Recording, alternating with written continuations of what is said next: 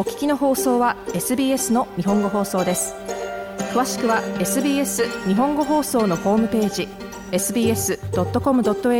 スラスジャパニーズへどうぞ皆さんいかがお過ごしですか？この時間はいつものように私安西直宗が日本とオーストラリアに関連したアーティストの情報を紹介していくコーナーです。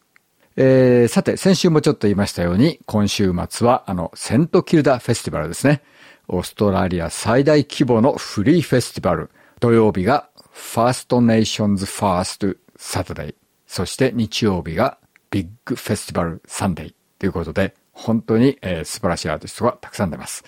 えー、本来なら今日はそれに関連したアーティストの曲をかけようかなと考えていたんですが、えー、ちょっと、え、悲しいニュースが飛び込んできたので、え、その曲に関しては来週かけようかなと思います。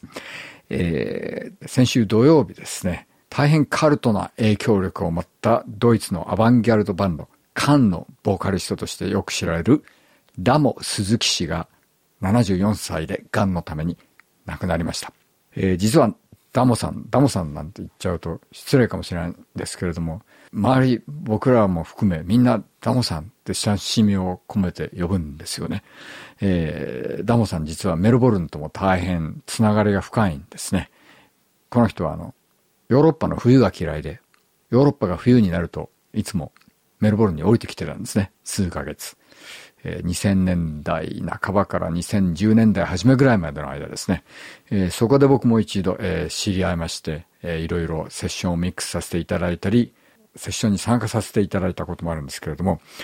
この人は本当に、なんというか、この人よく知ってる人にとってはものすごい影響力のある人なんですけれども、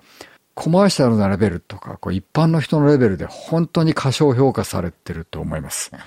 えー、この人がそのボーカルスタイルや即興のスタイルで影響を与えたと公言しているアーティストは、レディオヘッド、セックスピストルズ、ハッピーマンデー、ザ・フォールなど本当に素晴らしいミュージシャン数多くいるんですね。えー、にもかかわらず、日本では結構この人の名前すら知らないっていう人が多いんじゃないかと思います。この人がカンに在籍していたのは1970年から73年の短い3年の間でしたけれども、その間に出したアルバム、タゴマゴ、エーゲ・バミヤーシ、そしてフューチャー・デイズ。この3枚は今でもロック史に残る大変影響力のあるアルバムとして認められています。しかし彼の本当の意味での影響力がすごいのは、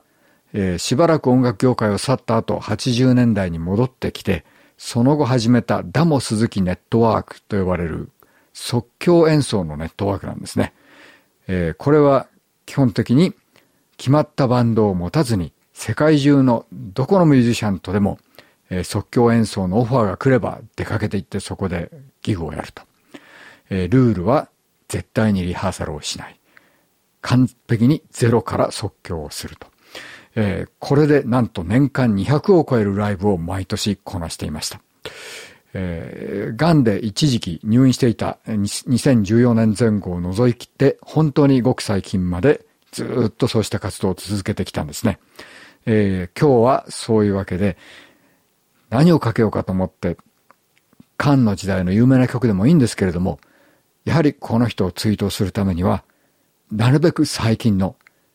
ずっと本当にジェネレーションを超えて若手のミュージシャンとのコラボレーションもずっと続けてきた人ですから、そういうものをかけたいと思って探したところ、なんと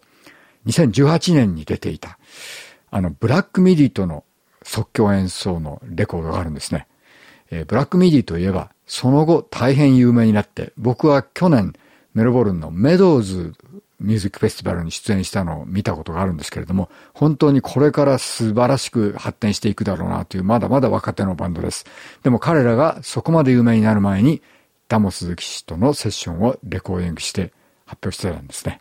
今日はそれを聞いて、えー、天国のダモさんに、えー、花向けたいと思います。それでは、ダモ鈴木、ブラックミディで、ダモスズキ Live at the Windmill Brixton with Sound Carrier Black MIDI からパート2要するに即興の後半ですね。これを聞いてください。どうぞ。SBS 日本語放送の Facebook ページで会話に加わってください LIKE、いいねを押してご意見ご感想をお寄せください